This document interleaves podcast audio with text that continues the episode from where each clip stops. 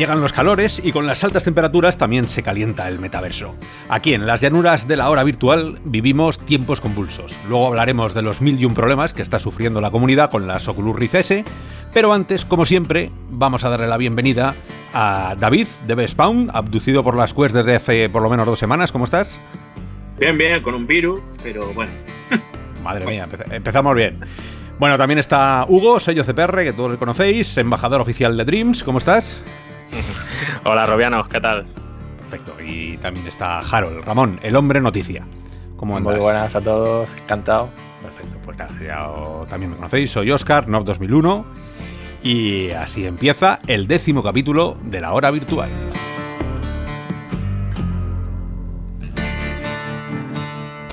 Bueno, y como, como todas las semanas vamos cargaditos de noticias. Así que Ramón, cuando quieras empezamos con, la primera que nos ha sorprendido. Sí, ahí hay bastantes hoy y bueno, ya que terminamos y dedicamos el programa anterior a, Sony, pues me parece correcto empezar hablando de, de, Sony, porque precisamente ha tenido una entrevista Jim Ryan, que es el presidente de Sony Interactive Entertainment, que es la parte de, bueno, los que llevan la parte de PlayStation y ha comentado, pues, en relación a PlayStation VR, que la generación actual de realidad virtual ha superado nuestras expectativas. O sea que la compañía piensa que ha superado las expectativas que tenían en, relación a las ventas y habla de que una de cada 20 personas que compraron PlayStation 4 pues también compraron PlayStation VR. Esto nos da un 5% de, de, los usuarios o bueno, de, de, las personas que tienen consola, ¿no? y según las últimas cifras son unos 100 millones, cerca de 100 millones, que nos da prácticamente eso, más de 4 millones, que es lo que hablaron la última vez de datos vendidos. Y bueno, es interesante que digan esto porque el año pasado precisamente el anterior CEO, porque Jim Ryan entró a principios de año, eh, comentó que, que, bueno, que estaba vendiendo bien PlayStation VR, pero que las expectativas de la industria estaban por debajo y que iban a hacer un, un ajuste para, para vender más. Y esto no, no, no creéis que... O sea, por un lado es bueno, quiero decir que salgan y digan algo así es bueno, pero ese cambio de, mm, de, opinión respecto a lo que venían diciendo y a cómo sigue un poco el, mundo virtual creciendo de esa manera tan lenta, puede ser un, o creéis que es un arma de marketing, algo de, bueno, tenemos que levantar el hype, decimos, oye, eh, esto está, está muy extendido, Mm, como se presenta o, se viene el E3, eh, un poco más tarde llegará, eh, si Dios quiere, la presentación de la PS5 y con eso todos los rumores que están saliendo de, nuevo, las nuevas PSVR, aunque salgan dentro de bastante, pero... ¿No, ¿No os parece a vosotros que a lo mejor esto es un, un poco de... vamos a ir calentando al personal? Yo creo que, que, después de haber dado la noticia de que no, tranquilos, que justo cuando salga la PS5 no vamos a sacar visor, ha sido como un chasco que nos hemos llevado unos cuantos, ¿no? Por decir la mayoría de la comunidad. Y esta es un poco esa noticia que no, tranquilos chicos, que no nos hemos ido, que no se vayan todavía, que hoy, ah, no, que todavía hay más, ¿no? Creo que sí puede ser intentar recuperar un poco esa, no sé, ese, ese down que hemos tenido unos cuantos al ver que, que no, no sacaban inminentemente los visores ahora que están todo el mundo sacando visores, ¿no? Pienso que es así. Sí, a ver, esto es como todo, ¿no? La verdad que eh, por parte de, de, Jim Ryan eh, está diciendo de que está bueno, que están por encima de las expectativas, ¿no? Pero yo creo que somos bastantes eh, los que pensamos que quizás está por debajo y, seguramente en las entrañas de Sony piensen parecido, ¿no? mucha gente pensábamos que Sony iba a traer la realidad virtual en, en masa para todos y es verdad que es una cifra nada desdeñable, ¿no? Cuatro, más de 4 millones de visores puestos en el mercado, eh, pero muchos usuarios esperábamos más, eh, más allá de que es verdad que la realidad virtual pues va avanzando lentamente, ¿no? Y se está estableciendo en más hogares eh, poco a poco. quizás yo creo que tenían ellos otra idea, ¿no? O sea, no sé hasta qué punto estas palabras que nos están diciendo son del todo ciertas, no sé cómo lo veis. A ver, uno, uno ¿qué, dicen? Uno de cada, de cada 20 personas. A ver, sí, como un 5%, ¿no? suena, muy optimista. Una de cada 20 es. Eh, no es mucho, pero a la vez es muchísimo para lo que estamos acostumbrados. Mm, tampoco sé muy bien las expectativas que tenían, porque una, una tecnología como esta y dentro de la PS, de la PlayStation, que esto no es como el PC cuando digo esto, para que no se enfade nadie, matizamos. En el PC la mayoría de los usuarios, por lo menos los que yo tengo cercanos, tenemos una edad eh, que no baja de los 18 o 20 años, porque los ordenadores cuestan mucho dinero y es una inversión que haces. La PlayStation, el rango de edad es enorme. ¿no? Entonces hay un. La realidad virtual tampoco puede llegar a, a los más, más, más pequeños de la casa. Entonces, para mí hay una buena parte de usuarios de PlayStation que jamás comprarán la PSVR, pero que son usuarios, pues eh, como mi hijo, ¿no? De, de 5 a, a 10 Me han años. recordado, perdona que interrumpa, a cuando hicimos la entrevista de- del porno, ¿no? Sí, te acuerdas que era el, el visor más usado. Era el visor para- por los padres, claro. Los padres cuando se iba el niño, ay, me han dicho voy a ver esto. Pero ahora en serio que, que no, no creo que, que toda la bolsa, o sea, toda la gente que tiene PS PlayStation sea que mm, potencial comprador de realidad virtual por lo que os digo de la edad. Sin embargo, en PC es al revés. Todo el mundo que tiene un PC bueno, que tiene una 1080, que tiene una 2060, que tiene una 20 o una 1060, eh, podría ser un posible. Entonces, por eso que esta, este tipo de noticias a mí me, dan para mucha reflexión, pero sacas unas conclusiones eh, que no son tan, tan, tan venidas arriba como este hombre dice. ¿no?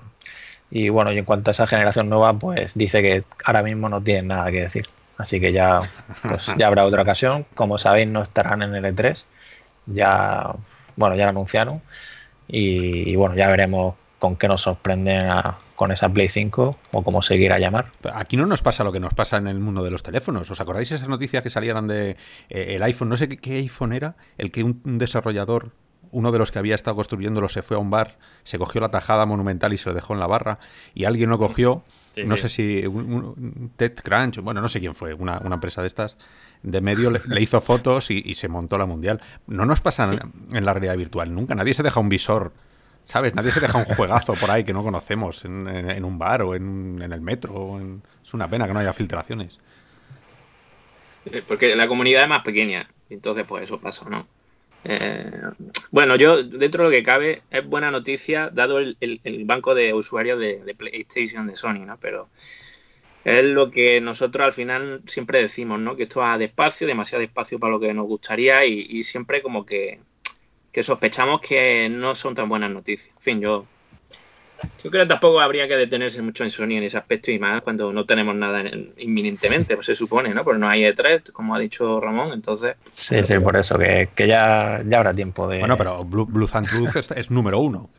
Por Sí, primera no, sí, vez en la historia. O sea, que, que son momentos son momentos eh, importantes para Sony, que está viendo que la realidad virtual funciona. ¿no? O sea que ya sabéis que aquí somos un poco bipolares en la, en la hora virtual y en real o virtual. Bajamos el hype igual que te lo subimos al instante. Claro, para eso estamos. eso Claro, mola. ya, ya que has sacado el tema de Blue and Truth, también ha sido el juego más descargado de, de este mes, del mes de mayo, y ha salido el 29 de mayo. O sea, ha tenido tres días y ha triunfado. a- Bueno, llevaba Beat Saber desde que salió siendo el más descargado todos los meses, llevaba ya seis meses consecutivos. Ya llega Blue and Truth, lo ha bajado del trono.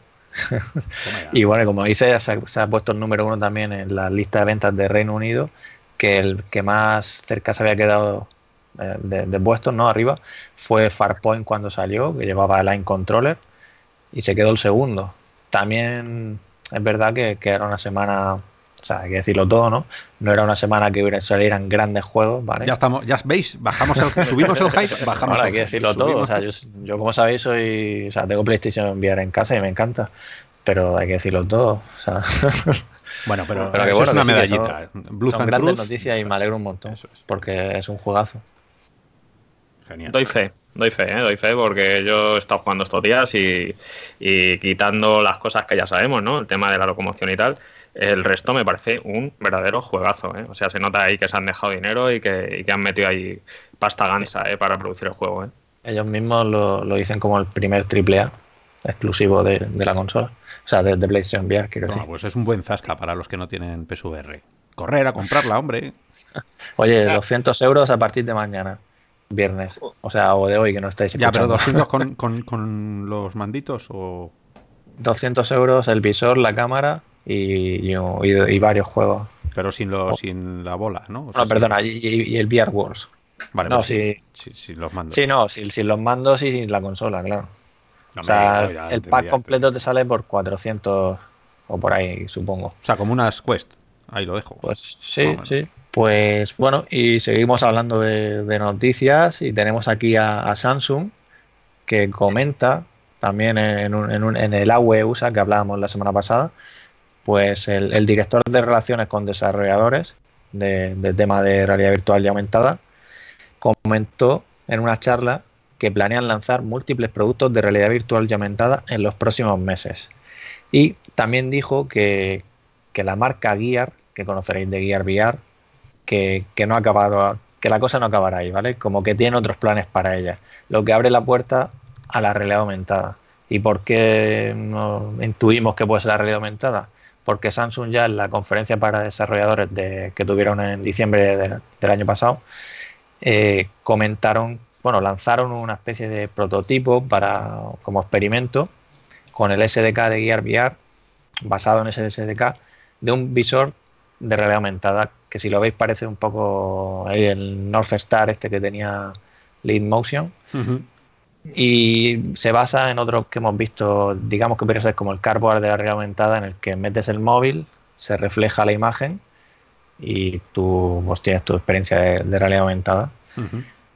Entonces, pues bueno, puede ser ese, ese, es lo que hablábamos, ¿no? Esas gafas de realidad aumentada conectadas al móvil por USB-C. A, ver cómo lo hacen, ¿eh? Porque eh, hace muchísimo tiempo, bueno, no hace muchísimo tiempo, eh, AMD se eh, ha tenido sus más y sus menos, ¿no? O sea, este tipo de empresas se van comprando unas a otras. Yo creo que Qualcomm, la propia Qualcomm compró compró algo de AMD, AMD Mobile me parece que fue, y, ahora, bueno, pues Samsung sabéis que utiliza Exynos, porque tienen los follones esos que tienen con, cómo se construyen por dentro los chipsets, ¿no? Los, el, el, SOC, donde está todo el chip integrado. Hay unas partes móviles, hay unas partes de, del 5G, del 4G, de esos modems, que, bueno, están, están a la trifulca en los juzgados siempre y además por miles de millones.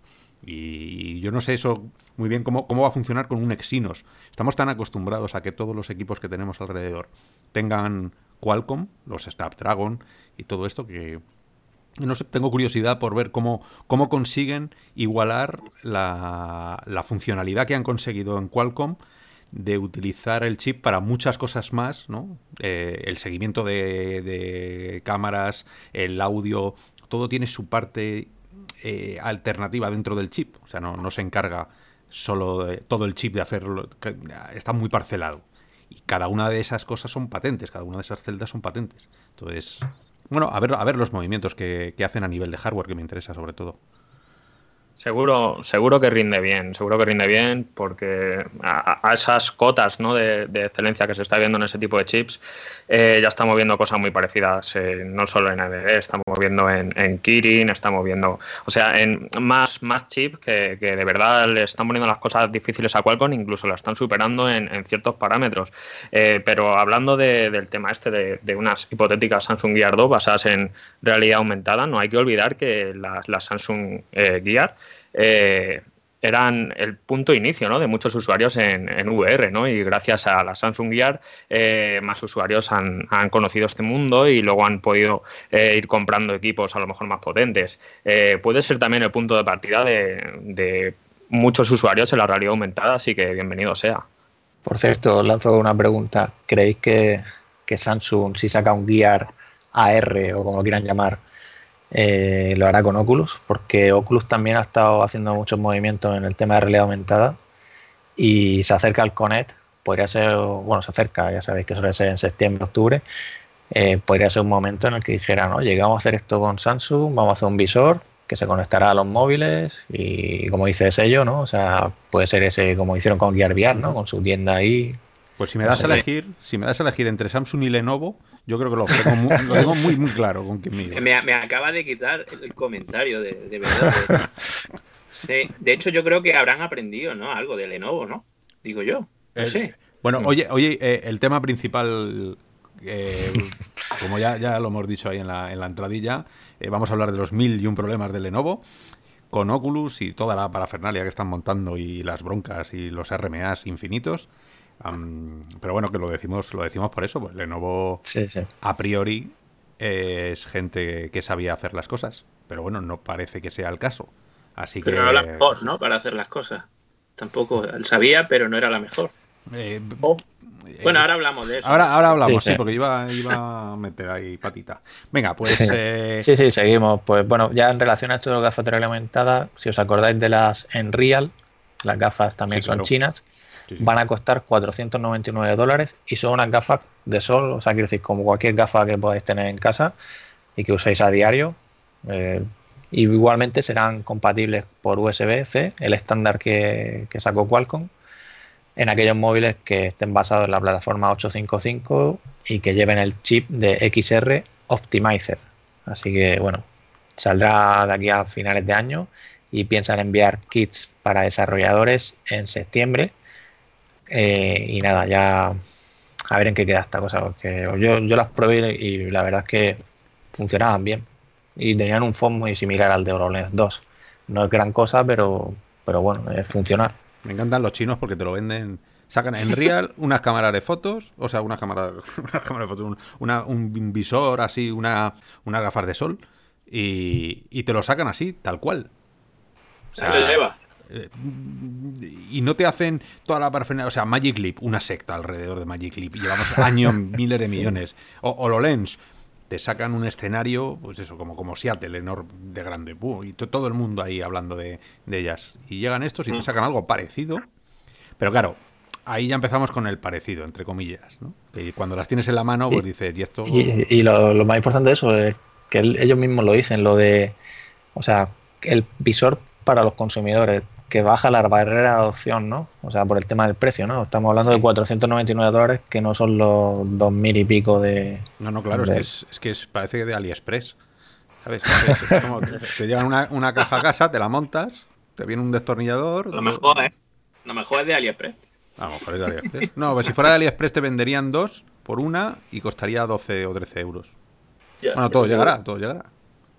Y no hay que olvidar que eh, aprovecha toda la potencia de los procesadores 855, que ya empiezan a ver, eh, o sea, empiezan a rendir ya a un nivel bastante, bastante potente en comparación con 835 o, el 821 que estamos más acostumbrados a ver en temas de realidad virtual. En este caso, pues el 800, el 855 pues rinde muy, muy por encima de, de estos, de estos procesadores y había que ver hasta, hasta qué punto eh, rinde bien en este tipo de gafas. Lo que sí me gusta es el diseño. La verdad que es un diseño que veo bastante funcional a la hora de ponértelo y bajarte a la calle y que tampoco la gente sepa muy bien qué tienes puesto en la cabeza si, si no se fija detenidamente. No, no es como en el caso de Lorenz o, de Magic League que eh, te lo pones y la gente te mira raro. ¿no? En, cambio con este tipo de gafas la verdad que el diseño es bastante minimalista y muy parecido a una gafa de sol cualquiera.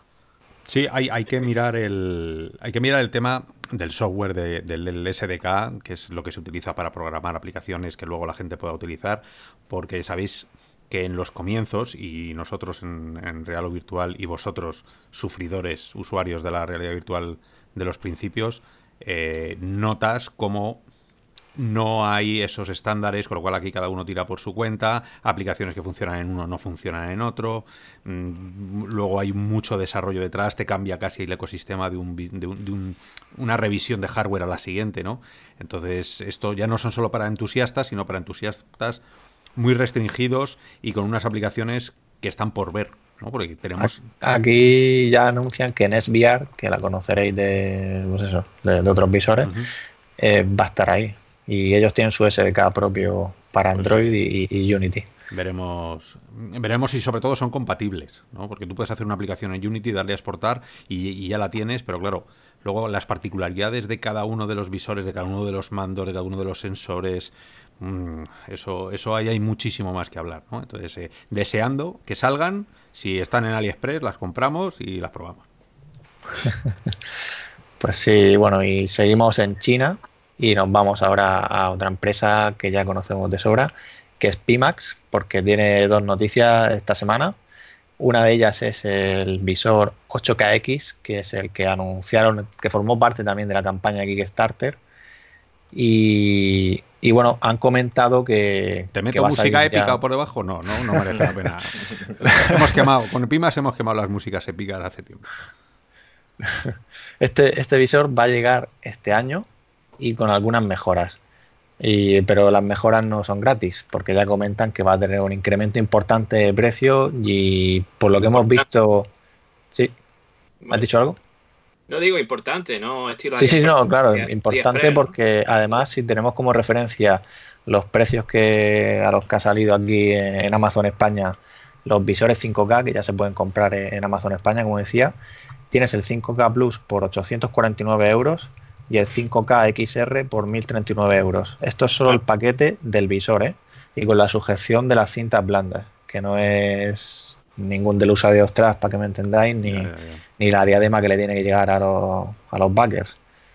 Entonces, pues bueno, son precios... Si, me lo trae el Sway Viber este a casa, eh, pues vale, pues por lo menos nos echamos unas risas y le pregunto cómo podía ser, cómo, cómo puede ser ese viaje de, reviewer, analista, pasar luego a fanboy, y perdonadme si me estáis escuchando algunos que tengáis pimas, pero hay, hay, algunas veces que, se le fue un poco la pinza en, algunos vídeos y, termina siendo la imagen de la marca en, Europa.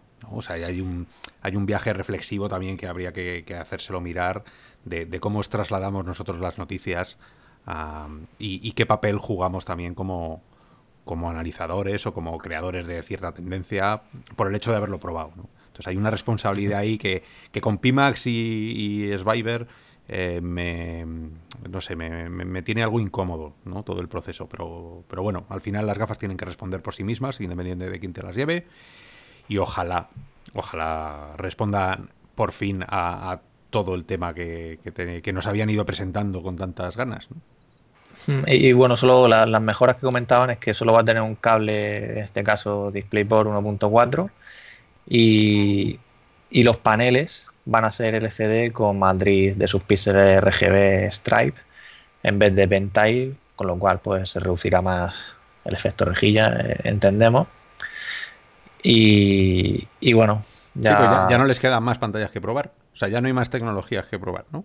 O sea, ya que es Pentile, RGB, OLED, eh, eh, pues no sé. O sea, que, que bien que están explorando el mercado a costa también de, de nosotros a costa de, comprar las gafas, a costa de Kickstarter, que es algo muy digno, pero bueno, que también tiene sus, sus grandísimos, grandísimos riesgos, como le ha pasado a buena parte de, su comunidad. Hmm. Y bueno, también comentaban de, aprovechar más los paneles con, las lentes. Y, y, bueno, no ya, o sea, quiero decir, son una serie de mejorillas por el tema de las pantallas y tal, que, que bueno, todo, todas mejoras buenas, que ya sabemos que luego pues O sea, uno siempre quiere más.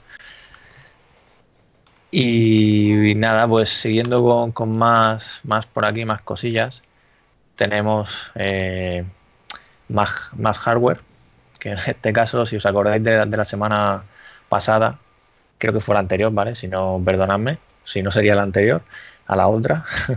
Hablamos de Walk OVR, que era un software, un software para, para caminar. ¿vale? Para caminar, o sea, un, un, sistema de locomoción basado en caminar en la misma posición. Pues en este caso, esta semana ha anunciado CatVR, que es fabricante de andadores, de andadores de plataformas, que ellos se acordará del, Mini que, lo probó. Eh, pues en este caso ha anunciado lo mismo. Son tres sensores, uno para la cintura y otro para cada pie y nada, pues con eso tú caminas y el sistema te recoge como puede ser, como un poco lo que hace el Natural Locomotion, de, que es de desarrollo español, y, te mueves por el mundo virtual. Y este va a costar, según decían, 79 dólares con el Early Bird y 199 dólares lo que sería ya la versión sin, sin ningún descuento ni nada. A ver, a ver cómo lo han, cómo lo han hecho. El, el, otro día en Virtual Pixels estuvimos eh, charlando entre todos sobre los temas de tracking y cómo se, cómo se hacían con equipos externos, con equipos internos. Hablamos de las unidades inerciales y bueno, al final eh, el, IMU que lleva, que es ese sistema inicial con todo, con el, con el 9 DOF, con el magnetómetro, el acelerómetro y el giroscopio, eh, bueno, se consigue por 9 euros o menos el, el, pilotito, luego con una Raspberry eh, todos lo hemos intentado. Yo creo que la mayoría de los que nos gusta cacharrear hemos hecho este cacharro. No con el acabado seguramente que tengan ellos, pero, pero sí, todos por algún momento hemos... Eh, ¿Y si ponemos un acelerómetro en nuestros pies? ¿Y si? Entonces, a ver si son estos los que se llevan el gato al agua, de toda la gente que lo hemos intentado y de todas las empresas que se han formado. Porque no parece que sea una tecnología como se llama ahora disruptiva. No, esto no parece, no tiene pinta de que vaya a cambiar eh, el mundo virtual. No sé vosotros si habéis probado me, cosas. Me parece más interesante los zapatos aquellos de Google. qué grande, sí. zapatos con motores que, que, te echaban para. O sea, dabas un paso hacia adelante y el motor te tiraba el, el, pie hacia atrás, ¿no? Y bueno. Sí, sí, ese era Michael Jackson en toda la guerra. Una, una pregunta. Eh, ¿esto, ¿Este dispositivo eh, te reconoce en 6DOF o, o cómo te reconoce? Es que tampoco me queda muy claro. Sí. Los 6DOF, el 6DOF es muy fácil de hacer. ¿vale? El 6DOF. Ellos, nos han confirmado que sí, que, que son 6DOF. Ya luego a ver cómo se comporta eso. Claro, es que 6DOF está tirado. ¿Dónde está el problema de todos estos equipos? En las inercias, el drift. En los errores acumulados que va eh, cogiendo cuando no hay una. No hay un inside out, no hay cámaras que, te puedan posicionar de nuevo donde estás. Entonces, esto tú mueves los pies y él empieza a, a generar errores que no van a ser capaces de, corregir a no ser que empieces a entenderte con mm, el 6.2F propio que pueda tener las cámaras del tu visor. ¿Vale? Entonces tiene que ser completo. Eh, si no, bueno, pues estamos en un juguete que las aplicaciones que tendrán veremos. Veremos al final cómo haces la API para, para que los juegos, si simulas un joystick o, tiras con, con algo más propietario, que entonces los juegos tendrán que compilarse con ese programa con esas instrucciones, con lo cual, bueno, eh, si, veis es un poco jaleo. Cuando, cuando nace una tecnología hay muchísimo que hablar y mucho que tienes que, hablar tanto los desarrolladores como, como los desarrolladores de hardware, de software y de hardware. Entonces, em, a ver si, pues es, por 80 dólares es fácil. Que lo probemos y, y si mola es un cacharrito que a ese precio está fenomenal. Sí, ojalá, ojalá que, bueno, porque ya sabéis que hay gente, yo me incluyo, que suelo tener problemillas con la locomoción y los mareos, así que es bueno que salgan estas cosillas. Y bueno, antes de cerrar el bloque de hardware, eh, simplemente comentar que antes hemos hablado de, bueno, hemos mencionado a Motion, pues resulta que, lo han comprado. O sea, Motion lo conoceréis en la, camarita que, que le poníamos hace mil años a, los DK1 o DK2 para el tema de las manos y que se sigue usando también, pues Ultra Haptics, que Oscar, te acordarás, de aquella Gamescom en la que nos metimos y nos dieron con ultrasonido en las manos para el tema de, Qué cosa más de, las de las sensaciones ápticas. Y pues esta empresa ha comprado Motion y bueno, se han unido para crear productos, bueno, juntos todavía no han anunciado nada y, interesante, ¿no? Ese movimiento. En teoría lo han comprado por 30 millones de dólares, según, según comentaba. 30 millones. Pero, pero dieron, Una pregunta, ¿os dieron ultrasonido porque tenéis piedra en el riñón o algo de eso? pues en, las manitas. En los dos juntitos, los dos juntitos. ahí, Yo puse las manitas encima de unos chorros negros, que, que eran así como muy, muy unos tubitos, y entonces, claro, con ultrasonidos, que no son oídos, o sea, no, no, produce sonido que seamos los humanos capaces de, escuchar, por la banda que, de frecuencia que tiene, y al ser muy direccionales, porque ese es el problema, que son tan direccionales y con tan poca fuerza, que queda muy chulo porque parece que alguien parece que te está tocando Patrick Swayze ah. en, Ghost, ¿sabes? Es como que te está dando ahí un abracito, pero tampoco, tampoco no, pues yo recuerdo recuerdo que me dolía luego la mano y te lo comentaba, y hostia, no se me quita el... el hormigueo, ¿no? Sí, el hormigueo, exacto. Era una cosa extraña. Es una cosa extraña. Yo creo que, que, parte de esos millones pueden venir por el proyecto North Star. El proyecto North Star, acordaros que es un proyecto que tiene el Leap Motion, de una especie de, mm, de hazte tú mismo tus propias mm, visor aumentado, con su propia tecnología también, que utiliza el Leap Motion para, para, las manos, para el seguimiento de manos, pero además te tienes que hacer tú las, los cristales. Sé que hay gente de la comunidad de Real o Virtual que está ya con ello y que lo ha intentado hacer, porque tienes todos los planos y todo, es, es, eh, es público. Y eso tiene muchísima, muchísima potencia, porque no sé si te salían por 200 euros, al final podías terminarla de, de montar, o sea que por ahí sí que pueden venir toda la expertise que llaman ahora, la experiencia, el know-how, el cómo hacer las cosas. un Nintendo Labo VR, pero a lo bestia, ¿no? un Nintendo, pero sin Zelda, eso es, Pero bueno, no sé de dónde sacan la pasta, porque a mí eh, mi Leap Motion me costó 12 euros en, en, AliExpress, además, fíjate.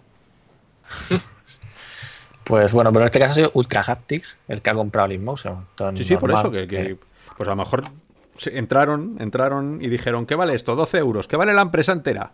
Venga, me la llevo. pues sí. Y, bueno, antes de, cerrar el bloque de hardware, aunque hablemos de hardware que no existe, pero simplemente creo que merece la pena mencionarlo, que es el tema de la quinta, la quinta temporada de la serie Black Mirror, que ha lanzado un capítulo, el primero de ellos, que se llama Striking Vipers o Vipers, que bueno, ofrece una visión de lo que podría ser la tecnología de realidad virtual en un futuro.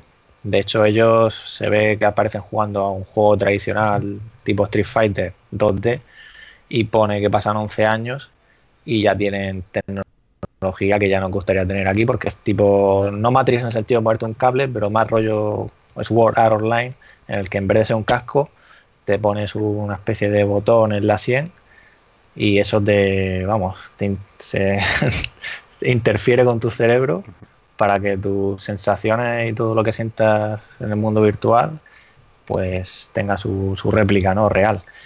Y joder pues es interesante no Últimamente estamos más, más cerca de la ciencia que de la ficción, ¿eh? O sea que esto que, aunque lo. Este podcast, cuando lo escuchen los hijos de nuestros hijos, dirían, qué tíos más visionarios eran mis abuelos. yo, sobre, yo sobre el episodio sí voy a hablar, porque, porque me parece un episodio que. Bueno, ya, ya ha habido algún comentario en Real o Virtual diciendo que es una mierda directamente, ¿no? Es una mierda. Pues cuando, cuando alguien salta diciendo, es una mierda, o sea, me, me, me, cebo más en decir lo contrario, ¿no? Porque no considero yo que nada sea una mierda así sin ninguna explicación, ¿no? Creo que siempre hay algo, aunque sea malo, pero siempre dentro de lo malo siempre tiene que haber algo que le haga destacar, ¿no? Hay películas, por ejemplo, muy malas que nos gustan por algo, ¿no? Pero esta, este episodio a mí me ha, gustado bastante porque yo creo que un poco, eh, como pasa en muchos episodios de Black Mirror, el tema de este avance, bastante avance de lo que es la realidad virtual que cuenta el episodio, está enmascarando un poco la realidad, o sea, la, verdad, lo importante del episodio, el, el carácter del gamer cómo es un gamer, ¿no? ¿Y qué, qué haría si tuviera una, una, tecnología que le permitiese hacer lo que quisiera? Y entonces, yo creo que hay que plantearlo de esa manera cuando se ve uno ese, este episodio, porque yo creo que están en lo cierto. O sea, si a ti te dan opción hacer lo que quieras, al final termina haciendo lo que hacen los, los, protagonistas. ¿Me das la razón, Ramón? Sí, yo creo que sería peor, como, como os comentaba antes.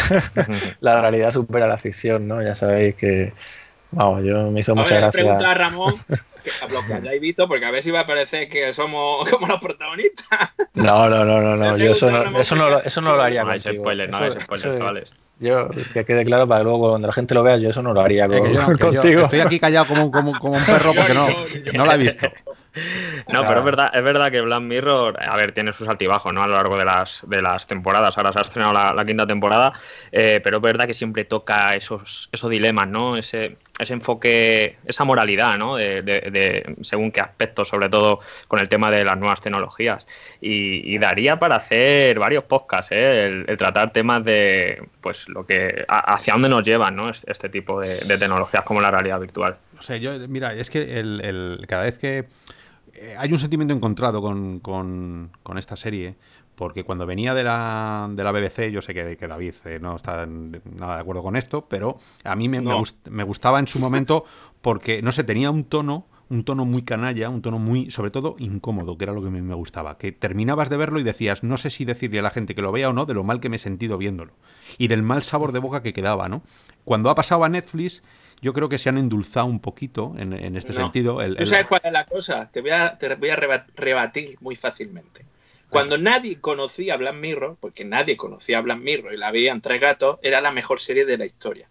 Ahora que está, que la conoce todo Dios, ya no es tan buena. Pero no es ese elitismo, no, que no. Que el rollo no, que, no, ha pasado con todo. Titani, la primera persona que vio Titani, qué bonita. Cuando ya la vio todo Dios, dice, vaya mierda, Titani. Que la viera a las personas tres o cuatro veces. Pero vamos a hablarlo con, con criterio. O sea, yo, yo intento hablarlo con criterio. O sea, desde el punto de vista narrativo, a mí la narrativa, los ritmos, eh, el, formato, la, sobre todo la propuesta final que tenía de, la, de esa reflexión final que te hace. Me, me, gustaba mucho más eh, lo incómodo que me lo producía antes que estas últimas que me, recuerdan un poquito a... está mucho más cerca de historias asombrosas, y tú David que, que eres cinéfilo tienes que ir, saber por dónde voy, que de el antiguo Black Mirror. ¿no? ¿Cuántos asombrosos se ¿Cuántos asombrosos? Los Amazing Stories. De Spielberg. No, pero no estoy de acuerdo, no puedo estar de acuerdo, porque el primer episodio de Netflix, que es Nose Dive, ¿no? de todas formas, no rayéis con esto, que, estamos hablando de, VR, no de, no las mirrors. Bueno, la, hora virtual cabe, cabe todo. Cabe todo, ¿no? Bueno, pero ya está. Que Yo, volviendo otra vez al tema de, este episodio, y esto luego ya, Oscar, tú ya sabes, si nos vemos en Málaga, que hablaremos de esto. Hombre, hombre si a las manos, llegamos. A las manos no, seguro que no. Pero me ha hecho mucha gracia, esto lo hablé con Ramón, sobre esa hipotética consola que era un mando y que posiblemente sea como la, la estabia esta de, Google, donde se mete un, cartucho en el mando, estilo un mando muy PlayStation, ¿no? Muy, PlayStation. Y luego hay una referencia muy guapa al, Tetris Effect, ¿no? que es como, lo ponen como un juego bastante aburrido, ¿no?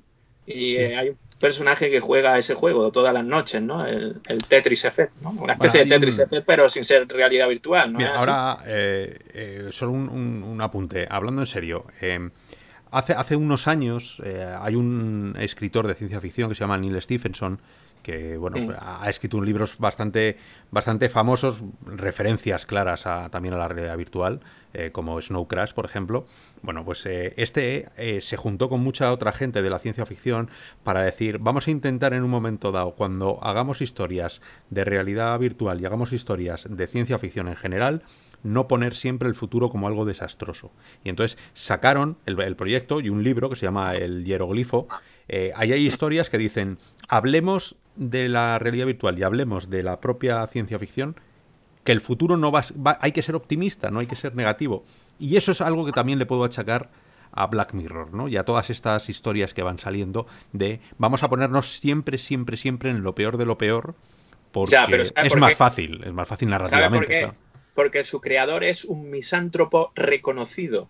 Él odia al género humano. Lo ha reconocido. Bueno, pero aún así, aún así, pues. y además te voy a decir, te voy a decir una cosa, es que tiene razón, es que el ser humano es así.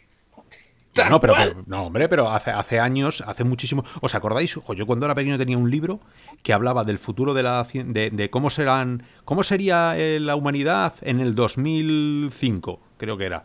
Y era una chulada, todo verde, la gente andando por la calle normal. O sea, había, había un punto ahí como de, de normalidad, pero con, con equipos en casa pantallas grandes. Bueno, pues tampoco estamos ahora tan, tan, tan asombrosamente mal, ¿no? Es, no, vivimos en Metrópolis, ¿no? No, pero pues está Vox, por ejemplo, de partido. bueno, hay, cosas, hay cosas, pero que, la propia sociedad purgará. ¿no? Igual que vamos purgando y vamos, eh, claro, vamos evolucionando y vamos purgando aquello que no debería estar. Pues, eh, pero eso, un poco de, un poco de optimismo, por, por Dios. Bueno, bueno. Bueno, pues yo, si os parece, vamos a comentar alguna noticia más que tenemos por aquí también de juegos y del software. Y ya de ahí ya saltaremos enseguida al tema principal. Así que bueno, eh, comentar que fuera la conferencia de, Apple también esta semana. Y bueno, en este caso no anunciaron ningún visor ni nada, como habían ciertos rumores por ahí, o del SDK que se incluía, que podía haber. Cada vez más fuertes los rumores. Sí, la verdad es que todo apunta a que algo llegue el año que viene, pero ya veremos. Y el tema es que, bueno, ellos siguen mejorando su ARKit y en este caso con, tracking de, cuerpo, con la oclusión de personas y también soporte renderizado fotorrealista. Y para mostrar esto hicieron una demo de Minecraft eArt, que es la que sale ahora este verano de realidad aumentada, que la hablamos también en un programa anterior y, nada, es, bueno, son mejoras que, al final hace falta, ¿no? Esa oclusión de que los hologramas. Es, espectacular. Es, si veis el vídeo, tenéis que ver el vídeo. Cuando escuchéis el podcast y lleguéis a casa, os lo ponéis. Es espectacular la potencia que tiene, lo bien hecho que está. Pero, como todo, tiene que tener una finalidad. Y si esto se queda para cuatro filtros de Snapchat y que te pongan un, caritas de perrito y, te conviertas en Alonso Schwarzenegger, pues no, no me, Así que es hora de los desarrolladores una vez más. Sí, y nada, ya, veremos. Yo desde luego que tan genial que ya puedan los desarrolladores avanzar, pero desde luego el punto de ese salto será cuando tengamos esas gafas inmersivas. Y siguiendo con, más cosillas por aquí, eh, tenemos Steam, que ha tenido su, su mayor valor de usuarios activos con RV hasta la fecha, que si antes decíamos 0,5% para PlayStation VR, podríamos decir que en PC es casi un 1%, 0,99% de los usuarios activos. Yo, por ejemplo, yo también uso realidad virtual en PC y creo que nunca o pocas veces me ha salido a mí lo de la encuesta opcional. O sea, yo en principio no estoy participando. Entiendo, porque eso quiero recordar que le das y lo envías, que no se hace automático. No sé, yo a mí, no me lo han preguntado nunca. Por eso digo que, simplemente es algo. O sea, no es, no es el 1% y ya está. O sea, no, no coge a todo el mundo, es opcional, como decimos. Pero sí que te da esa orientación. Y cuanto más vaya hacia arriba, pues son buenas noticias. Y más cositas, eh, Viceport, que es la tienda de contenido de HTC, ya tiene soporte de Windows MR y también está regalando dos meses de, su suscripción a Infinity a los usuarios de Rift. Así que si tenéis Rift S, ¿Lo habéis probado? habéis probado alguna vez el Viceport? Todavía no, pero quiero, quiero hacerlo ahora que tengo yo super, super Rift S. No sé, a mí eh, la última vez que entré era un poco a ver, la, tienda no está mal, no tiene demasiados, demasiados títulos, que bueno, tiene algo que, merece la pena, pero hasta donde yo pude probar, eh, me dejaba probar cuatro. Tenías que pillarte cuatro, o sea, no, no, era... Ah, no, pero claro, eso era antes de que lo cambiaran. Claro. Ahora ya es... Ahora con Infinite, pues eh, antes era un poco desgracia, porque tú veías tantos y entonces había como cuatro celdas y tú cogías un jueguecito, lo llevabas a la celda y se quedaba. Luego te Claro, y luego, pero era eso, y al mes que viene ya podías cambiar otros cuatro. Entonces, eh, un, poco, un poco pluf. Sí, por eso ahora es tipo Netflix y hay unos más de 600 contenidos y entre ellos, eh, bueno, creo que estaba, no sé si era, bueno, ojalá tuviéramos aquí esa experiencia de Juego de Tronos que sacaron exclusiva para Vipor. Y digo ojalá porque, a ver, está en Estados Unidos, Brasil, México, Argentina, Reino Unido y Canadá. Y España, pues, pues España no. que yo... Supongo que será el tema de HBO, porque no creo yo que, HTC. Pero bueno, HBO está aquí en España también, no sé por qué no lo incluye, la verdad. No sé, estas cosas habrá que preguntar y enterarse, pero no, sabemos qué está pasando ahí. Bueno, el precio está bien, ¿no? Son 15 euros, ¿no? Claro, pero 15, sí, 15 de aquí, 15 de allá, 15 de Netflix. Espérate, claro. espérate, claro. Al final acabas con 100 euros. Y, sin tiempo para hacer nada, porque eso es el, el problema del primer mundo, claro. Eso está claro, sí, sí. Ahora viene, viene esta Apple con estilo Netflix también, o sea, que si estamos apuntados y nos gusta... también está ahí a la vuelta de la esquina. Claro, claro. O sea, es bastante competencia, la verdad. Pero bueno, que como decía, pues eso, tienes ahí juegos como Apex Truck, Final Assault, eh, Knockout League, Summer Farland, Witching Tower, The Wizard, en fin, hay una serie de juegos que, que no todos son desconocidos, que son juegos que nos suenan. I, I Expect You to Die, Angry Birds y Leo of Pigs. Y nada, pues eso. Si tenéis Rift, ya sabéis, dos meses gratis y podéis probar ahí sin límites.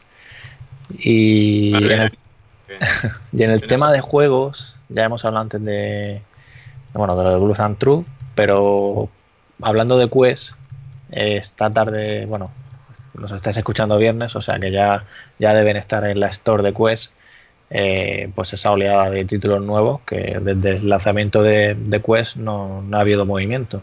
Entonces ahora llegan The Wizards en Hace Edition, Swords o Gargantua y Electronauts, que este es de Surbios, que este precisamente David, tú lo conoces eh, muy bien. Maravilloso. Algún día, algún día nos tienes que contar, nos tienes que contar tu viaje, ¿eh? que, te escaqueaste del podcast aquel y nunca más volvimos a saber. Y, tienes ahí. Hice, la, reseña cuando hicimos, creo que fue precisamente, ¿no? Con, con Electronauts, fue. Sí, bueno, Fue, fue, fue aparte, fue aparte. Hicimos una reseña y bueno, muy bien, la verdad que muy espectacular todo eso. Tiene muy presente Star Wars, ¿eh? muchos pósteres de Star Wars. Yo digo, habrán, habrán hecho algo de Star Wars, ¿no? Ya sé que no, pero pero bueno, quién sabe, ¿no? Esta gente lo que sí me dejó bien claro que, que iban para arriba, tiene una actitud muy, muy americana de, ambición y, tengo muy claro que esto, esta gente llegará muy lejos en cuanto a títulos, ¿no? Y ya había ahí un proyecto que, bueno, ahora ha salido el tema este de los piratas, que lo vi allí, pero había más cosas. Era como, cuidado esto. Y además, como que tenían una especie de política de invasión muy clara, de vamos a probar distintas tecnologías, es decir, juegos sacamos títulos que justifiquen el desarrollo de ciertas tecnologías que todavía no tenemos implementadas, como por ejemplo el caso de pelear como en Creed, ¿no? De, sentir los golpes, bueno, pues sentir cuando dan los golpes, claro, me refiero. Y eso luego lo vamos a aplicar posiblemente a un juego en el futuro donde se apliquen todos estos avances que han conseguido ellos. Son gente muy dinámica, vamos, allí estaban jugando eh, una nave entera y un montón de gente joven, pues supongo desarrollando nuevos videojuegos, nuevas tecnologías, en fin.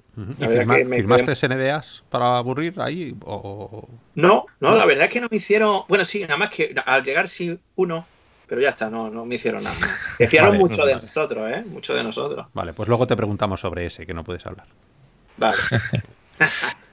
y bueno, eh, también Population One, que es un Battle Royale que están haciendo Big Boss, o sea, la empresa Big Boss VR, que son los de Smashbox, que, también era un juego multijugador, bueno, es un juego multijugador, pues que llegará a Quest y con juego cruzado, o sea, podemos jugar PC con Quest, lo cual es interesante.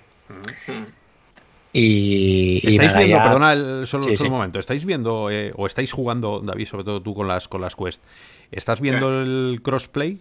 O sea, hay, muchos usuarios. No. Eh, no, ¿verdad? Es que a mí me da la impresión de que de que hay muchísima más gente que se ha comprado Quest que, que venía de Rift y hay mucha gente de Rift que se ha comprado las Quest y no ha vuelto a encender la Rift. Y yo soy uno de ellos. Yo soy otro. Entonces, eh, no sé si va a ser tan compatible o es algo que sacaron ahí como diciendo, si nosotros lo que queremos es que compréis Quest. Pues... Eh, yo creo que sí. Aparte, eso eh, hay un programita que ya sabéis que está hablando, se está hablando mucho de él, que es el ALVR, que bueno, pues creo que eso está haciendo también mucho porque no cojamos la Rift. Claro que al final si lo tienes todo igual y con las Quest, que así entre nosotros, eh, bueno, pues, eh, no tienen esos problemas, no tienen esos problemas de la Rift S. Eh, se ve que te cagas. Claro, pues no sé, en fin. Sí, sí. Y bueno, ya simplemente por, por cerrar ya, comentar la noticia que dieron los de Super Hot VR, que su juego en Quest había logrado un 300% más de ventas que cuando hicieron el lanzamiento en, Rift, que fue cuando fue título de lanzamiento de, los Touch, en diciembre de 2016. Eh, también es verdad que la gente que había por aquí entonces, mm, bueno, no sé. O sea, está claro que, es una gran noticia, ¿no? Que, estén vendiendo mucho no, y además, Ramón, yo creo que aparte el, el juego para Quest, es que el juego para Quest, la posibilidad de desplazarte sin cable ni nada, yo creo que también ha, podido ayudar mucho, ¿no? Independientemente de que ahora todo el mundo se haya comprado las Quest y demás. Pero creo que el juego para, para Quest, por lo menos uno de ellos. Sí, sí, y aquí en este sentido os quería, quería preguntar cuál crees que es el, juego más vendido ahora mismo, en el tiempo que llevamos de, desde que ha salido. En Quest, ¿eh? Hablo. ¿Cuál es el juego más vendido en Quest desde que ha salido? Uf, Beat Saber. Sí, sí, sí. pues fíjate que pensé que, iba, pensé que ibas a hacer ahí un giro inesperado, ibas a decir... no, no, no. no, no, solo preguntaba por, porque precisamente está, esa información. Yo ahora mismo, pues claro, como, como, como ha salido hace poco, pues está ahí. Es Beat Saber, luego Vader Immortal y luego Super Hot VR, que es el tercero, según, según esta lista que, que tienen aquí en la tienda. Luego también está Robo Recal, Space Pirate Trainer, Wonder, Radiant Fury, Joe Simulator, Till Brass, Drop Dead, Moss, Sport Scramble, Apex Truth, The Dan Barrier, Creed, Journey of Gods, en fin, luego hay unos cuantos más que si tenéis curiosidad lo podéis ver en el store de, de Quest. Pero bueno, si la gente está vendiendo eso, el 400%, todos además. Quiere decir que o habían vendido una castaña pilonga con, con Rift y aquí vendes 10 copias y ya dices que... o realmente estás vendiendo por fin lo mínimo para que luego ese estudio sobreviva y pueda hacer otro juego un poquito más grande, ¿no? que es la idea de todo esto. Pues sí, y ya si queréis, pues podemos dar el salto al tema de la semana, ¿no? Yo creo que sí. Bueno, y así, con sonido rockero, la banda sonora del tema del día, que bueno, no es otro que esos, esos millones y millones de problemas diversos además que están sufriendo los usuarios que han adquirido la Rift S, eh, fabricadas por Oculus por orden eh, de Oculus hacia Lenovo y esto ha salido de las fábricas de Lenovo. Bueno, algunos esperables, otros no tanto, Y muchos de ellos, al parecer, poco subsanables, ¿no? O sea, que, hay algunos que se están currando cosas alternativas porque, bueno, eh, los RMAs van y vuelven a una velocidad del demonio. Es una pena, pero es así. Aquí eh, estamos hablando dos personas al menos que tenemos las rifes en casa, como Ramón eh, también las tengo yo, o sea que tenemos de primera mano una experiencia real sobre esos problemas. ¿vale? Y, bueno, pues eso, vamos a, vamos a quitar la música para, para no, no ser demasiado haters, ¿vale? Porque esto tiene... Teníamos que hablar de ello porque era importante que, que todo el mundo supiera que, ah, bueno, en real o virtual, igual que hablamos de lo bueno, eh, también tenemos que hacer notar lo malo porque somos, somos un poco el servicio público, la voz de los usuarios, ¿vale? Entonces, em, ponernos luego en los comentarios, decirnos, eh, entrar en el foro en real o virtual y nos comentáis de qué manera estáis solucionando vosotros todos los problemas por pequeño que sea, porque sabéis que en, real, en realidad virtual cualquier pequeño problema que haya es incómodo. Es un cacharro que tienes en la cabeza, eh, son unas pantallas muy cerca de los ojos, unos cristales que están magnificando todo, eh, Windows que ya de por sí es, horroroso para el tema de las compatibilidades, pues eh, también hace de las suyas. Entonces, bueno, hoy lo que venimos a hablar aquí como tema principal, un poco por encima, porque además es tarde y para que no sea, no sé, el podcast no se alargue demasiado, y menos con este tema, pero bueno, había, había que comentar. Problemas que está teniendo la gente. De primeras el sonido, eh, que no era todo lo bueno, ya lo dijimos en la review, luego a lo largo de, estas semanas eh, la gente se ha ido quejando bastante y, cuando digo bastante que tiene hilos en Reddit dedicados exclusivos para ello, hasta el punto de que Carmack tuvo que sacar un, un tweet eh, diciendo que estaban ya trabajando en una nueva versión de firmware esa revisión del firmware salió hace, hace unos días. Mm, a algunos de nosotros nos pegó un susto de muerte, porque a mí me tardó las gafas en reaccionar y no exagero, cinco reinicios. Al cuarto reinicio, digo, lo meto en la caja, llamo y que me las, se las lleven. Y en ese último reinicio, por lo que sea, el USB enganchó. Eh, no me funcionan con las cámaras, cuando tengo las cámaras de las RIF normales, las tres cámaras con los USBs en la placa, debe ser que eh, las RIF se consumen demasiado del USB y por alguna razón se me viene abajo y no la reconoce, tengo que quitar las cámaras para que me lo reconozca. Mm, problemas con el, con el strap, con, con, la diadema tan molona de Lenovo que le ha costado una pasta pagárselo a PlayStation. Bueno, pues al final no es todo lo cómoda que nosotros pensábamos y hay algún muellecillo y otro que cuando te lo quitas, yo estoy ahora programando una cosilla en, un real y como te lo pones, te lo quitas, te lo pones, te lo quitas, cada vez que me lo pongo tengo que tocar la rueda porque no se queda en la posición que debería quedarse, ¿no? Entonces, eh, bueno, pues eh, eh, mil, mil y un problemas que ahora iremos desgranando poquito a poco y os pediremos vuestra opinión desde fuera. ¿Cómo estáis viendo el torbellino? ¿Lo veis normal? ¿Estamos en la tasa de errores esperable de, de un visor último o, se está yendo un poco más de madre todo el asunto? Hugo, a mí me parece, me parece que se le está yendo un poco de madre, ¿no? Eh, es verdad que siempre que sale un visor de, esta categoría, ¿no? Que, muchos usuarios se están encantando por él. Ya lo vimos en el, en el DK1, me acuerdo que, tenía bastantes problemas eh, en su salida, pero eh, aprendiendo de los errores y, teniendo detrás una compañía como Facebook y Lenovo, que aunque nos guste o no, está también muy metida en el tema de realidad virtual, eh, la verdad que llama muchísimo la atención ¿no? que tenga eh, todos estos problemas y es muy normal que, el grueso de los usuarios estén quejando eh, tan, tan vivamente. ¿no? ¿Y tú, David, crees que solo se quejan los que tienen problemas o es que son muchos los que tienen problemas? O sea, ¿son muy ruidosos o es que son muchos? Yo creo realmente que desde un principio lo que va antinatura, lo que es antinatura se percibe rápidamente, ¿no? Cuando no se sabe explicar por qué se lanza un visor junto a otro, la misma compañía utiliza, eh, o sea, lanza los dos visores encima con el mismo precio y hay uno que la gente lo entiende de momento y que ve, oye, que ha acertado, y otro que de, primer momento dice, ¿para qué? ¿No? Entonces, claro, luego después se explica muy fácilmente que hasta a cierto punto ese visor a lo mejor no era el que tenía pensada la propia Oculus pero que utiliza una serie de estrategias.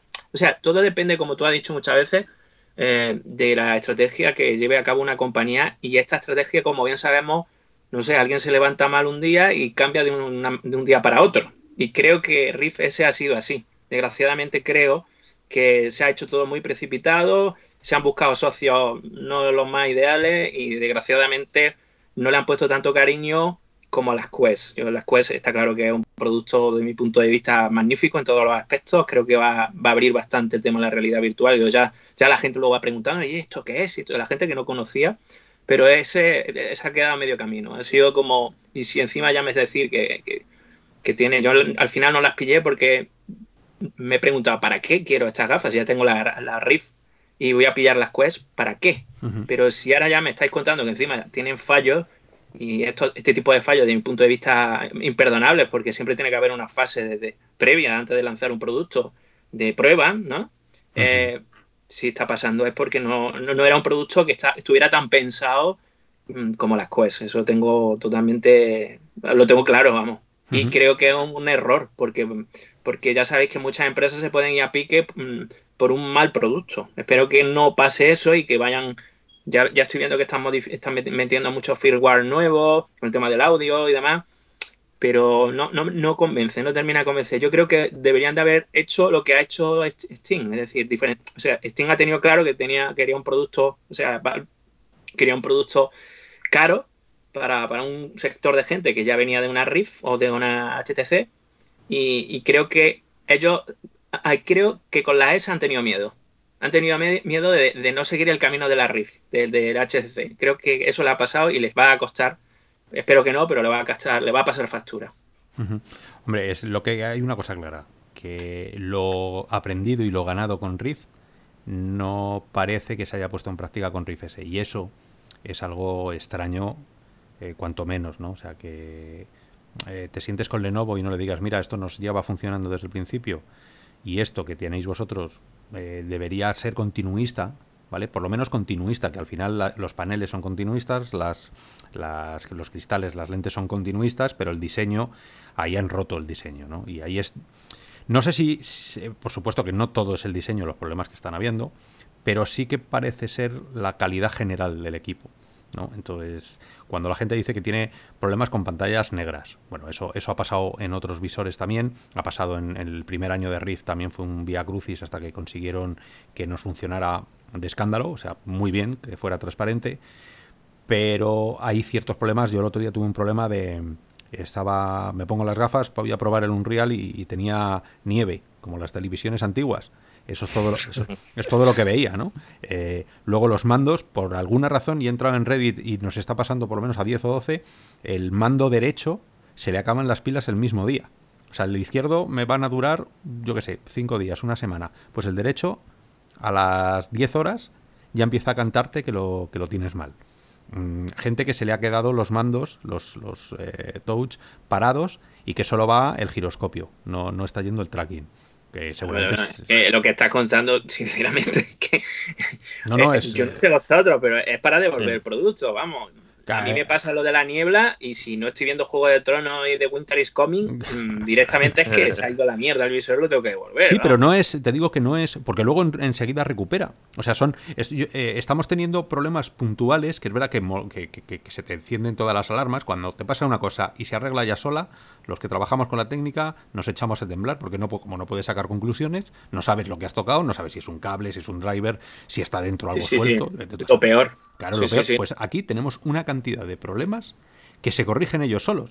O sea, a mí eh, el USB 3, cuando deja de funcionar, deja de funcionar. Y te sale un, un, mensajito que te dice DisplayPort no conectado. No es que esté el DisplayPort conectado, es que no le llega corriente a través del USB.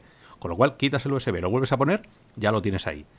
Entonces son, son pequeñas, pequeños errores continuos que nunca vas a saber bien si vienen por la parte del software corregibles vía firmware o no. Hay mucha gente que las está devolviendo eh, hay gente que va por la tercera unidad. Ah, bueno, no sé. Ah, ¿Tú en, en, Rift tuviste algún problema?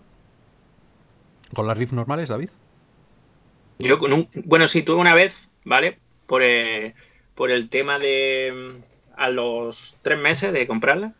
Y tuve un problema con el HDMI que venía, que conectaba con el, con el ordenador, se fue, se fue la imagen y bueno, al final fue una odisea, lo pasé bastante mal. Ahí aprendí que ya no tengo que comprar nada directamente a Oculus, a la tienda de Oculus. Sí, ¿no?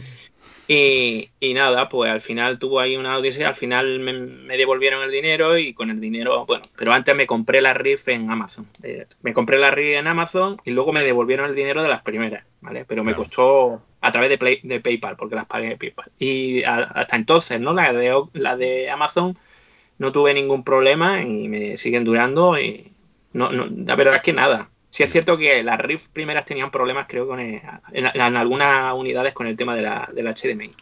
Yo es que te iba a decir, con, con Rift yo he tenido tres Rifts. las primeras las tuve que devolver porque se me rompió el oído eh, izquierdo, que es el que se rompe.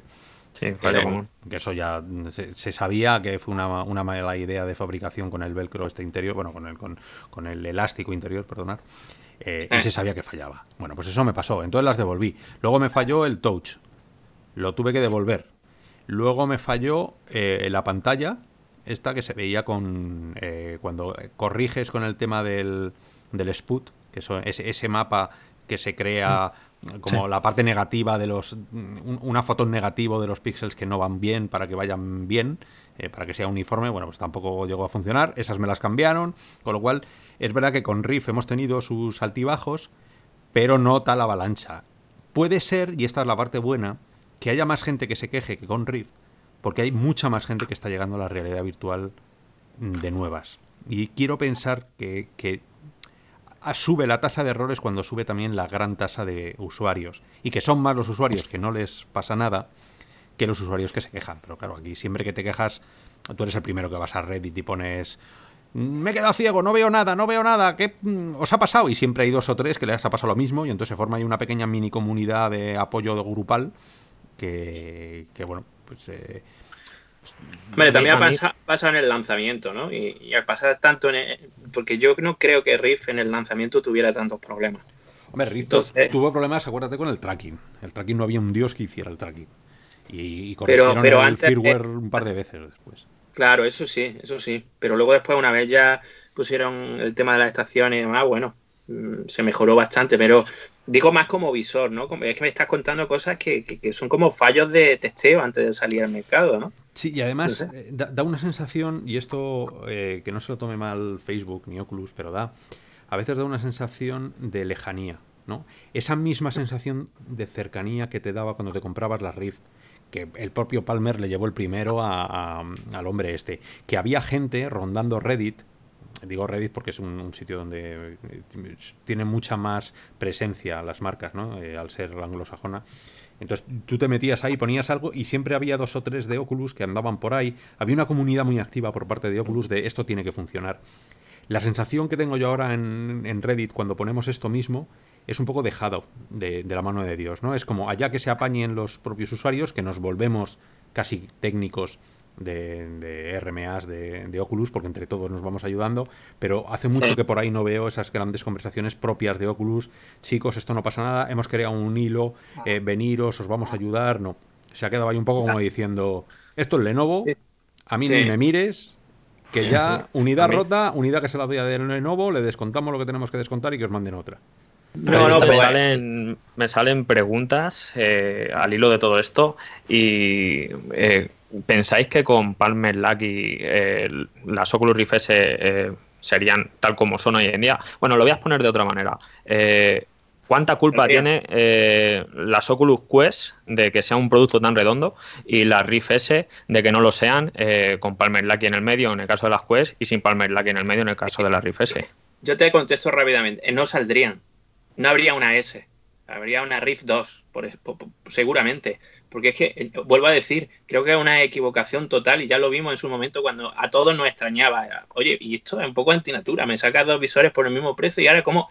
¿Qué, diferencia hay? Uno se ve mejor, pero necesita el PC, pero tampoco se escuchan tan bien como se escuchaban las RIF. Y entonces, ¿esto qué coño es? Y encima la hace Lenovo, pero ¿qué me estás contando? Si, fuera otra compañía, es que realmente creo que esta gente no daría el ok a a, una versión de Riff, sino esperaría y a lo mejor no, no, se no intentaría matar a uno de los productos. Es que yo creo que se han hecho la competencia también, ¿no? Bueno, esto, esto va por ahí, ¿eh? O sea, claro. el otro día, creo que ya lo hemos hablado aquí, pues ya no sé lo que hemos hablado en virtual o en la hora virtual. Em, hablábamos de un artículo que había salido en la prensa americana que reflexionaba, la pregunta que se hacían era, ¿debería Oculus matar el PC? Y, estaba muy bien el artículo, porque bueno, el que lo ha escrito por lo menos sabía de lo que hablaba, y venía a decir eso, se necesita eh, que Facebook mate el PC para conseguir con Quest lo que quiere hacer. No tiene cantidad de trabajadores ni calidad de trabajadores para mantener dos grupos distintos, uno en uno y el otro en otro. Entonces, uno de los dos tiene que ganar. Y está clarísimo que Oculus va a ser Quest, Quest 2, Quest 3 y el PC se va a quedar eh, Steam, se quedará Valve, se quedará Pimax, se quedará eh, Windows Reality con las empresas y Oculus eh, volará. ¿no? Y dentro de poco yo estoy convencido que Oculus no se llamará Oculus, sino que se llamará Facebook Virtual o algo así y, y será completamente imbuida ahí por, yo creo, que van, yo creo que van por ahí los tiros también. Yo creo que eh, seguramente Facebook eh, quiere en un futuro dedicarse simplemente a, los standalone, porque ya vemos que las Oculus Quest eh, están funcionando y seguramente funcionarán muy bien y, los futuros visores que saquen standalone con, con esta misma propuesta seguramente le funcionen muy bien. Eh, pero buscando así fallos, eh, a mí me surge una pregunta que, te quiero hacer a ti, Ramón. Eh, tú que, tienes PlayStation VR en tu mano y en una mano y puedes compararla con las Oculus RFS en otra mano, tema de ergonomía. ¿Vale? Tú que eres muy una persona que se fija muchísimo ¿no? en el tema de la ergonomía y, es una pregunta que te quiero hacer yo personalmente, me voy a adelantar un poco a Oscar, eh, que seguro que también te la querría hacer. Eh, pero en tema de ergonomía y, basándose sobre todo en la arquitectura que tiene, que tienen las Oculus Rift S, ¿no? que están basadas en, la patente de Sony, eh, ¿qué, simil, ¿qué similitudes tiene un, visor con otro y sobre todo en tema de comodidad, qué tal es uno y qué tal es otro ¿no? en comparación? Pues, a ver, yo es lo que creía que, iban a ser iguales, ¿no? Y por eso precisamente aposté por Rifese también, por el tema del diseño. Pero, joder, siendo claro. Eso lo resume todo. ya está, no digas Es que de verdad, o sea, si tienes la patente, hazla bien, ¿sabes? No, no te inventes, o sea, si ya funciona, o sea, ¿para qué? O sea, es que para mí es que no, o sea, yo para mí la han cagado. Ahora también es verdad que lo tengo poco tiempo y tengo que seguir haciendo pruebas y probarlo bien, ¿vale? Porque es que esto hay que ponerlo en situación, que yo estaba aquí callado escuchando que dijera Oscar todos los problemas y más cosas que seguro que ahora te has dejado algunos por ahí. Pero es que yo, mi experiencia ha sido penosa, ¿eh? O sea, jamás me había pasado esto con un visor. Y también es verdad que esto no, o sea, no, significa que esto vaya a pasar a vosotros, ¿vale? Porque esto depende del equipo que tengáis y de las circunstancias es el software también, ¿no? O sea, todo juega, vuestro Windows como lo tengáis y demás. Eh, pero como sabéis, Oculus lanzó la beta de la 1.38, que era beta, mm, tenías que participar en activar lo de las el PTC, este, el Public Test Channel, el canal público de pruebas. Y, como sabía que eso arreglaba los problemas que comentaban de las pantallas negras, lo del sonido, en parte, ¿vale? Y trataba de mejorarlo, pues yo activé esto desde el primer día y no hubo manera de que se me instalara la actualización. O sea, puedo decir que se quedó en mi ordenador una noche entera, porque ya lo dejé ahí, digo, ah, bueno, a ver si yo qué sé. Una noche entera ahí y no hacía nada. O sea, al final lo tuve que resetear, reinstalar la aplicación mil veces, repararla, nada. Tengo, tengo ahora mismo el software con, sin la beta, porque no hay manera de instalarla en mi equipo. Y, claro, yo me puse como a mirar en el, en el, foro, en el foro oficial de Oculus, en el hilo que tenían ellos, y había más gente igual, que ponía ahí instalación Stuck Forever. Y digo, madre mía, o sea, ¿cómo pueden hacer esto? Y no, no sé, es que, no sé. Y, bueno, ya una vez que, que, conseguí leer por ahí que si activabas, porque yo cuando ponía Riff se me ponía en negro, no podía usarlo. y con la beta en teoría se supone que se lo arreglaba. O sea, que, ha pasado, uno ha pasado de la nieve al negro azul. Sí, sí, yo no podía usarlo. Ah, estuve, todo el día el sábado este sin usarlo. O sea, porque no, no, pues no había manera. Y hasta que leí por ahí que con los auriculares enchufados, en teoría no se sobrecargaba el USB o no sé qué historias, que se inventaba, bueno, estas son teorías de la gente, ¿no? Ah. Y, y, entonces ya funcionó, es verdad. Pude usarlo con los auriculares y empezar a probar cosas. Y bueno, yo esto te lo contaba porque es que no ha pasado nunca. Yo con Windows MR llegué en mi mismo equipo y que tengo el Windows reinstalado hace poco y no tuve ningún problema. Y en dos segundos. También es verdad que es Microsoft Windows y es plug and play prácticamente. Y bueno, quitando eso, es verdad que, seguro que eso dice. no, no quiero decir. que seguro que no. Lo que quiero decir, no quiero ser negativo del todo, porque es verdad que si tú llegas, lo instalas y te funciona, pues genial. Pero siempre habrá gente que tenga problemas y también depende de vuestro equipo. Luego también, al instalar, como también tengo el nuevo Explorer, metí, lo había quitado hace ya un tiempo, pues lo metí de nuevo y resulta que la aplicación de Microsoft me dio una alerta sobre los USBs no una alerta de que no pudiera usarlo, sino un aviso, en plan que, oye, aquí pasa algo, ¿no? Puedes seguir usándolo, pero echarle un ojo. Y es que hay un driver especial de Microsoft para el USB 3.0 que en teoría pues va mejor o bueno, el que te recomiendan ellos. Y la aplicación Docruz te da todo verde. Entonces, al hacer este arreglo con, el, con el driver de Microsoft, ya pude usar el visor bien. Ya me funcionaba bien, no tuve que usar los auriculares y sí, usar el sonido que lleva los altavoces. Y lo cual es un poco, o sea, un poco locura, ¿no? De lo que hablamos aquí, de lo que habláis, ¿no? De Quest PC, al final están las cosas que te evitas teniendo Quest, ¿no? El cacao del PC. Pero bueno, más, teniendo en cuenta de que la Rift S no la vendían como un producto plug and play. Eh, o sea, sí, a ver, pero es que eso, tampoco quiero ser tan pesimista, ¿no? Porque, o sea, quiero decir. No, no, pero bueno, hay que. Primero, eh, en Real Virtual informamos siempre de, lo que ocurre, la actualidad que ocurre. Eh, igual que os decimos lo malo, también os decimos lo bueno. Cuando las gafas, yo las mías ahora, eh, quitando esos petardeos que, han hecho un par de veces por con los cambios de firmware, me están yendo bien. Si no toco demasiado la diadema, es una gafa que, que te la puedes poner durante tiempo. La mejora de claridad es brutal, porque yo ahora mismo, bueno, las, las, las RIB las metí en una caja y cuando las he sacado eh, hace poco para enseñárselas a, otra persona, eh, me he dado cuenta de lo que ha avanzado el mundo y lo atrás que se ha quedado las Quest normales, o sea, perdón, las que se han quedado las Rift, normales, ¿no? Entonces, mm. por ese lado yo creo que no podría volver otra vez a Rift. El tracking me está funcionando lo justo, quiero decir que tampoco le estoy haciendo ninguna salvajada, pero es tan cómodo el inside out que, bueno, ese es, el, valor que tiene eh, la realidad virtual de ahora, ¿no? Que incluso con estos grandes problemas, pequeños grandes problemas de hardware que puedan tener internos, hasta que me imagino que en un par de meses ya estará todo corregido con los firmwares. Bueno, pues eh, es la época, como siempre, el PC es de exploradores. Somos los exploradores de las llanuras del metaverso, ¿no? Sí, sí, sí.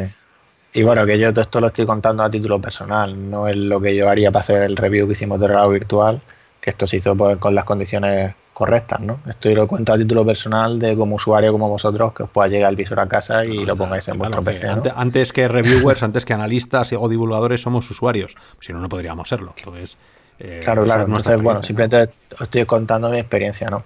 Y a la pregunta de que, me has hecho, sé yo, ahora ya que te he puesto en situación, pues como puedes comprender, no he tenido mucho tiempo de, probarlo, ¿no?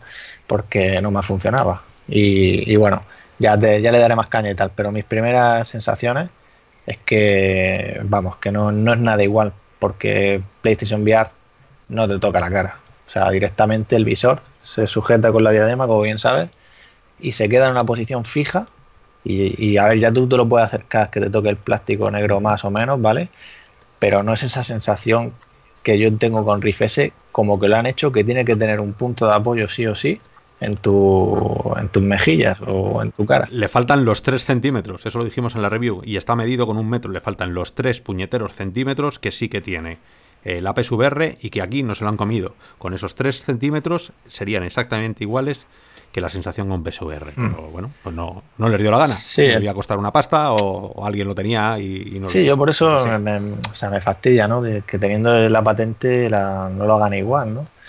Y, y nada, y, lo que quería decir también que, que, fíjate, yo en base a eso le quité hasta la interfaz facial para hacer pruebas y, y, es que tenía la sensación como que el visor se cae y no se mantiene como PlayStation VR. Pero bueno, estas son primeras impresiones y ya... Eso me pasa.